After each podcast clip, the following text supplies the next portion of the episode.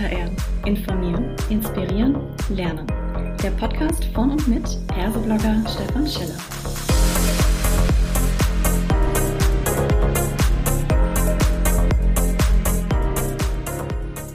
Hallo und herzlich willkommen zu einer weiteren Folge Klartext HR.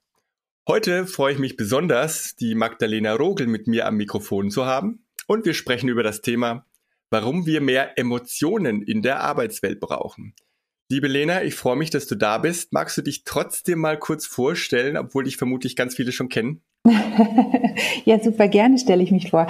Danke erstmal für die Einladung ähm, in deinen tollen Podcast. Ähm, ich bin Lena, ich arbeite jetzt seit sieben Jahren bei Microsoft und ähm, habe vor einem Jahr dort in die Personalabteilung gewechselt. Davor war ich in der Unternehmenskommunikation tätig. Ähm, das war schon ja, teilweise ein kleiner Kulturschock, wie sich wahrscheinlich viele Zuhörende denken können, aber sehr, sehr spannend. Bin jetzt dort verantwortlich für Diversity und Inclusion. Und ähm, bevor ich diesen ähm, quasi ja eigentlich auch Quereinstieg gemacht habe, habe ich einen ganz großen Quereinstieg gemacht. Ich bin nämlich ganz ursprünglich gelernte Kinderpflegerin. Sehr gut. Und warum wir gerade zu diesem Thema sprechen, du hast jetzt jüngst ein Buch herausgebracht und da freue ich mich jetzt sehr, dass ich quasi gleich mit dir darüber sprechen kann. Wie heißt das Buch denn und was treibt dich vor allem an, das Thema Emotionen in der Arbeitswelt dazu thematisieren? Mhm. Also mein Buch heißt Mitgefühl, warum Emotionen im Job unverzichtbar sind. Und der Titel Mitgefühl hat natürlich so ein bisschen eine Doppeldeutigkeit, weil einerseits geht es ähm, darum, in der Arbeitswelt mit Gefühl eben unterwegs zu sein und mit Gefühl zu führen, mit Gefühl zu arbeiten. Aber es geht auch um den Begriff äh, Mitgefühl, also Empathie, wie wir eben mehr Mitgefühl mit uns selbst entwickeln und dadurch auch mehr Mitgefühl mit den Menschen, mit denen wir arbeiten dürfen, haben können. Mhm. Und ähm, wie es zu dem Buch gekommen ist, ähm, ich, ich glaube, ich kann es gar nicht so konkret sagen. Es ist so ein bisschen, würde ich sagen, Story of my life. Oh. Ähm, ich bin eben, wie ich vorher schon gesagt habe, gelernte Kinderpflegerin und das ist ja ein sehr ein, ein Job mit sehr viel Emotionen, wo sehr viel Empathie gebraucht wird und das ist auch was, glaube ich, was mich ausmacht, dass ich ein sehr emotionaler Mensch bin und schon immer war. Und als ich diesen ersten Quereinstieg gemacht habe, ähm, vor mehr als zehn Jahren von der Kinderpflegerin eben dann in die Digitalbranche damals, hatte ich das Gefühl, ich muss von einem Tag auf den anderen eigentlich alle Emotionen ablegen, ähm, weil die mhm. sind in dieser Büroarbeitswelt, in der ich dann gelandet bin, ähm, ja nicht gewollt und, und haben da auch gar keinen Raum. Und ich habe ganz lange mich als ja ein bisschen Alien gefühlt und dachte, ich bin bin da nicht richtig und und ich bin irgendwie komisch bis ich ähm, jetzt über die letzten Jahre für mich sehr stark lernen durfte, auch natürlich durch ganz, ganz tolle Vorbilder wie Brinny Brown, ähm, die ja ganz lange schon seit über 20 Jahren zu dem Thema Emotionen in der Arbeitswelt forscht, ähm, aber natürlich auch ganz viele Leute im deutschsprachigen Raum, ähm, die mir dabei geholfen haben zu verstehen, dass es nichts ist, was mich komisch macht, sondern eigentlich was ganz, ganz Wichtiges mhm. und dass wir gemeinsam die Arbeitswelt zu verändern können und sollten, dass wir den Wert von Emotionen wirklich wieder anerkennen und nutzen. Mhm. Vielleicht lasst uns das noch mal ein bisschen konkretisieren, über welche Art von Emotionen wir hier konkret sprechen, weil natürlich ist ja klar, wenn man jetzt so mal reinfragt, ja, Chef, Chefin, sollte natürlich so empathisch sein, dass, es die, dass sie die Mitarbeitenden verstehen. Natürlich braucht es auch mal ein bisschen Spaß und ähnliches. Aber ich glaube, über diese Art der Emotion reden wir nicht, ne? Oder nicht nur. Was gehört dann für dich da noch mit dazu? Ja, genau, nicht nur, weil tatsächlich gehören für mich alle Emotionen dazu. Und das ist was, was ich selbst sehr stark lernen musste, weil ich lange versucht habe, für mich vermeintlich negative Emotionen mhm. ähm, auszuklammern. Und ich sage ganz bewusst vermeintlich, weil ähm, auch das durfte ich lernen. Es gibt gar keine negativen und positiven Emotionen, sondern alle Emotionen, die wir haben, sind wichtig und können für uns eine wichtige Botschaft, eine wichtige Datenquelle sein, ähm, um, um uns eben etwas über uns zu verraten. Und deshalb finde ich tatsächlich auch im Arbeitskontext ähm, Emotionen wie Neid oder auch Wut ganz wichtig, dass sie einen Raum haben oder dass wir ihnen erstmal für uns einen Raum geben. Was natürlich nicht heißt, dass wir eine Wut oder eine Neid ungefiltert weitergeben und rauslassen. Das äh, betrifft übrigens auch wieder alle Emotionen gleichermaßen, dass es nicht darum geht, sie ungefiltert einfach loszulassen sondern eben sie für uns als genau das zu nehmen, als Botschaft, als Datensatz und dann zu schauen, was steckt da für mich drin, welche Informationen kann ich vielleicht für mich daraus rausziehen. Und gerade bei Neid ähm, habe ich für mich im Arbeitskontext gelernt, dass es oft was sein kann, was mir ja auch was darüber verrät, was ich mir vielleicht wünsche, wo ich mich auch mhm. gerne hinentwickeln würde, was vielleicht was ist, was, was ich eigentlich insgeheim bewundere. Und ich versuche eben mittlerweile alle Emotionen gleichermaßen eben auch erstmal wahrzunehmen, mhm. dann zu reflektieren und dann eben auch zu schauen, okay, was, was für Botschaften stecken da für mich drin und wie kann ich das jetzt, diese Botschaften auch als Kompass für mich nutzen. Das bedeutet, wir reden eigentlich über so ein mehrstufiges Verfahren. Emotionen zulassen heißt nicht sofort, ich habe was und zeige das sofort, mhm. sondern dass es vorerst zuerst einmal auf mich selbst wirkt mhm. ich das dann für mich sortieren kann und dann trotzdem ja noch rational entscheide, ob ich mich diesem Gefühl jetzt hingebe, ob ich das rauslasse, ob das vielleicht auch sinnvoll ist oder nicht. Das so mhm. verstanden, richtig? Absolut, ja. Und ähm, das, das versuche ich im Buch auch so ein bisschen zu beschreiben. Und ähm, ich habe auch nach jedem Kapitel so eine kleine ja, Reflexion oder vielleicht Übung könnte man auch sagen, weil mir das eben ganz wichtig ist, da auch einen Praxisbezug zu schaffen. Also wie kann ich das jetzt einsetzen? Und mhm. wie du sagst, es ist natürlich ein Prozess, was, was auch so ein paar Schritte braucht, bis man sich dahin entwickelt. Aber was es eigentlich unterm Strich für mich bedeutet, ist ein echtes, im wahrsten Sinne des Wortes, Selbstbewusstsein zu entwickeln. Mhm. Also, dass wir uns wirklich darüber bewusst werden, wie fühle ich mich in bestimmten Situationen? Welche Emotionen lösen vielleicht bestimmte Projekte, vielleicht auch bestimmte Mitarbeitende, KollegInnen bei mir aus? Und dann eben, wie du gesagt hast, zu reflektieren. Warum ist das so? Wo, woran liegt das? Woran könnte das liegen?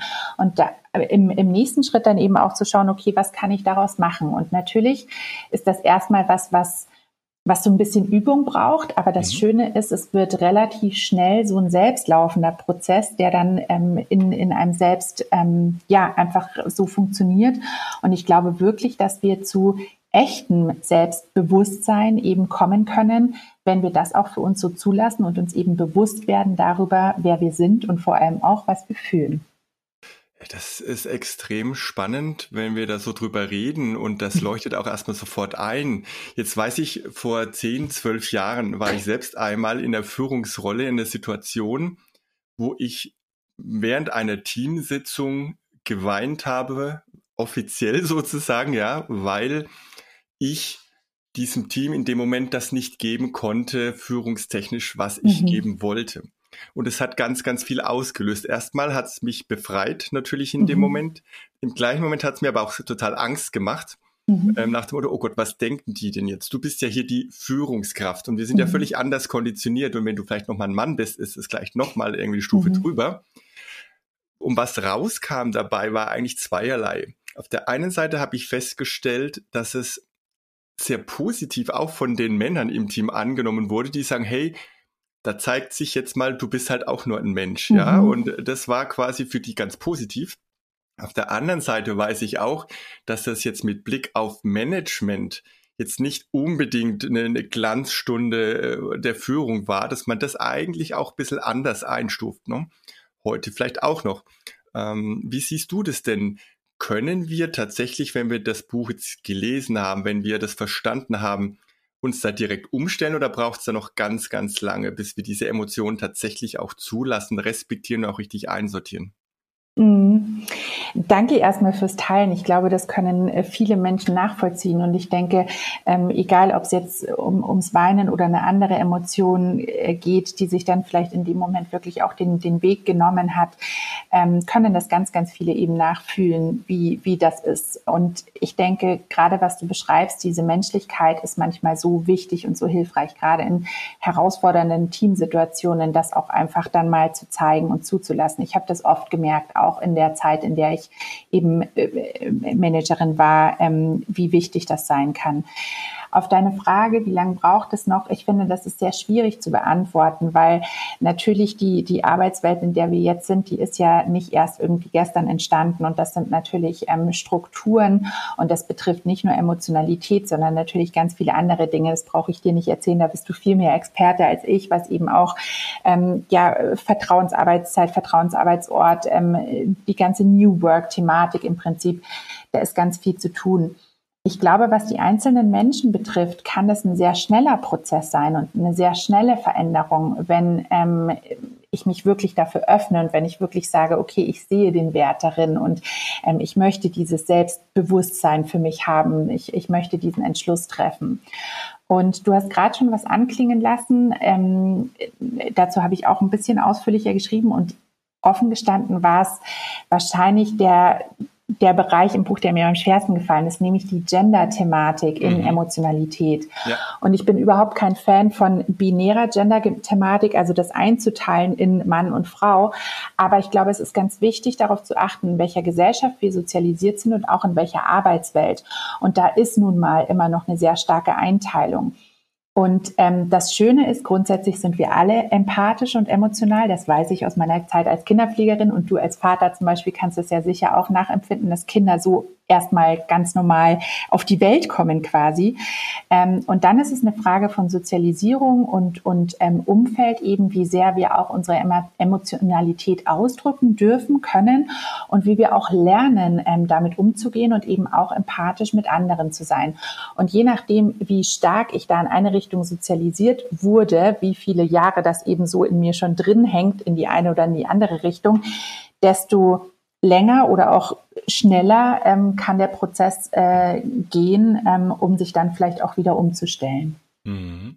Jetzt hast du in deinem Buch ja nicht nur über dich selber geschrieben und deine eigenen Erfahrungen, so dass wenn jetzt äh, vorzugsweise wahrscheinlich ein Mann ankommt und sagt, naja gut, das kann jetzt erstmal nur von der Frau kommen, ne, dass sie so ein Thema aufbringt und ja gut, die war Kinderpflegerin, dann das ist ja ganz klar, dann ist man sowieso so ein bisschen äh, ne, emotionaler unterwegs an der Stelle. Nee, du hast ja auch sehr viel Wissenschaftlichkeit bemüht und hast gesagt, Mensch, gerade deswegen ist es dir wichtig, auch mal dahinter zu blicken, was läuft denn da ab? Und ich glaube, du bist mhm. ja sogar in Richtung Hirnforschung gegangen mhm. und ähm, ich habe da äh, äh, Dinge über Hormone und Co. gelesen, jetzt nicht im Sinne von weibliche Hormone, sondern ja. wirklich, ne, was passiert bei uns im Körper. Wie bist du denn an die Informationen rangekommen und was hat dich veranlasst, gerade da auch äh, tiefer reinzugehen?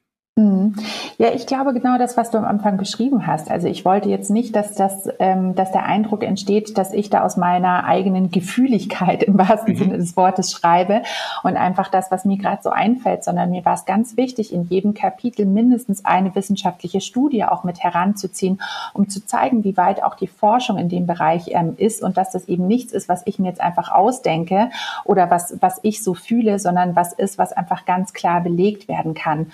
Und das hat mich wirklich sehr, sehr fasziniert, wie viele Studien und Statistiken und Forschungen es in diesen Bereichen gibt. Das war natürlich sehr, sehr viel Recherchearbeit, aber auch eine wunderschöne Arbeit, ähm, in, in der ich natürlich auch sehr, sehr viel nochmal lernen durfte und konnte. Und ich glaube, das ist ganz wichtig, dass wir uns das bewusst machen. Ähm, Emotionen sind keine einfach Gefühle, über die wir so aus Gefühligkeit sprechen, sondern es gibt unglaublich viel Emotionsforschung. Und ich denke, wir sollten sie die viel, viel stärker auch in unsere ja, Prozesse in der Arbeitswelt mit einbeziehen. Das ist jetzt die absolute Steilvorlage natürlich, äh, Prozesse mit einzubeziehen. Da, da schwebt mir natürlich sofort HR, ne, People mhm. and Culture, äh, mhm. oftmals ja auch genannt oder von der Haltung hier in diese Richtung gehend. Was wären denn jetzt für dich konkret Ansatzpunkte, um das auch ins Unternehmen und, wie du sagst, in die Prozesse mit einfließen zu lassen? Mhm. Also tatsächlich würde ich sagen, bei uns ist es schon in ganz vielen Prozessen mit drin. Ähm, ich denke, gerade wenn wir über Diversity and Inclusion oder Culture auch im Allgemeinen sprechen, dann geht es natürlich sehr stark um Empathie. Es geht sehr oft um Allyship. Auch ähm, zum Beispiel, wenn ich an unsere Management-Trainings und auch Weiterbildungen denke, ähm, dann haben wir ein Modell, das äh, ist auf drei Säulen, das heißt Model Coach Care. Und eigentlich alle, alle drei Säulen haben ja auch was mit Emotionalität und Empathie zu tun. Mhm. ich ich denke, in vielen modernen HR-Strukturen ist das schon ähm, in diversen Prozessen wirklich auch verankert. Ich glaube, wir sollten zulassen, dass das noch viel mehr verankert ist, sich in, in wirklich allen Prozessen auch niederschlägt und vor allem einfach im Arbeitsalltag, also nicht nur in den Prozessen, sondern wie wir miteinander umgehen, dass wir mal Rückfragen stellen. Hey, wie geht's dir heute wirklich, Stefan? Wie bist du in den Tag gestartet? Ich habe das Gefühl, du bist heute ein bisschen anders als sonst. Ähm, dass wir wirklich uns als Menschen sehen und dass wir eben aus Human Resources wirklich Human Relations machen. Das sind eigentlich schon die perfekten Worte, die ich so gerne im Raum auch stehen lassen wollte, als Appell, sich weiter mit diesem Thema und auch natürlich gerne mit deinem Buch zu beschäftigen. Ich sage erstmal ganz herzlichen Dank, liebe Lena, dass wir heute die Zeit hatten, darüber zu sprechen und Danke drücke dir die Daumen, dass du wirklich damit auch viel bewegen kannst. Vielen, vielen Dank. Ich bin gespannt.